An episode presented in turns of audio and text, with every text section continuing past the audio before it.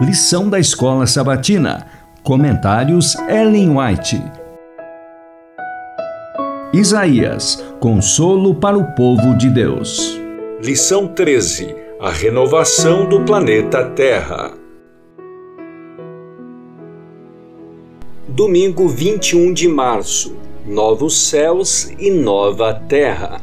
Na Bíblia, a herança dos salvos é chamada pátria. Hebreus 11, dos versos 14 a 16. Ali o pastor celestial conduz seu rebanho às fontes de água viva. A árvore da vida produz seu fruto de mês em mês e as folhas da árvore são para a saúde das nações. Existem rios sempre a fluir claros como cristal, e ao lado deles, árvores, agitando-se suavemente, projetam sua sombra sobre os caminhos preparados para os resgatados do Senhor. Ali, as extensas planícies se expandem na direção de lindas colinas e as montanhas de Deus erguem seus majestosos cumes. Nessas planícies pacíficas, ao lado daquelas correntes cristalinas, o povo de Deus, durante tanto tempo peregrino e errante encontrará um lar. O meu povo habitará em moradas de paz, em moradas bem seguras e em lugares quietos e tranquilos. Isaías 32, 18. Nunca mais se ouvirá falar de violência na sua terra,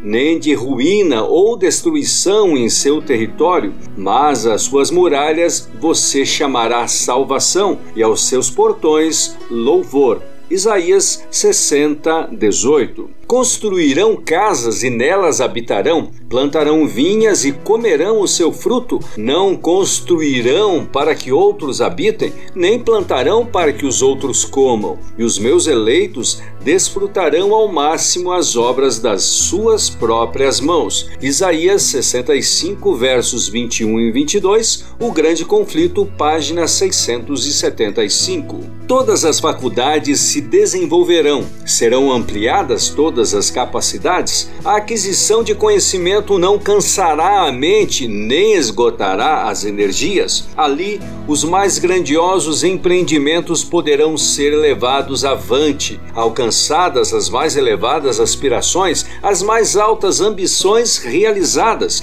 e surgirão ainda novas alturas a atingir, novas maravilhas a admirar, novas verdades a compreender novos objetivos aguçar as faculdades do espírito, da alma e do corpo. Maranata, o Senhor vem, página 358. Ali, quando for removido o véu que obscurece nossa visão e nossos olhos contemplarem aquele mundo de beleza de que ora captamos lampejos pelo microscópio, quando olharmos as glórias dos céus hoje esquadrinhadas de longe pelo telescópio, quando, removida a mácula do pecado, a terra toda aparecer da beleza do Senhor nosso Deus.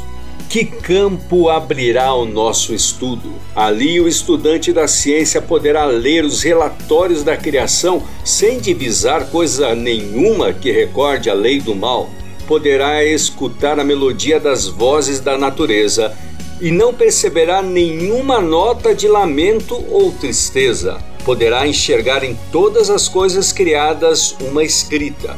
Contemplará no vasto universo, escrito em grandes letras, o nome de Deus. E nem na terra, nem no mar ou no céu permanecerá um indício que seja do mal. Maranata, o Senhor vem página 365.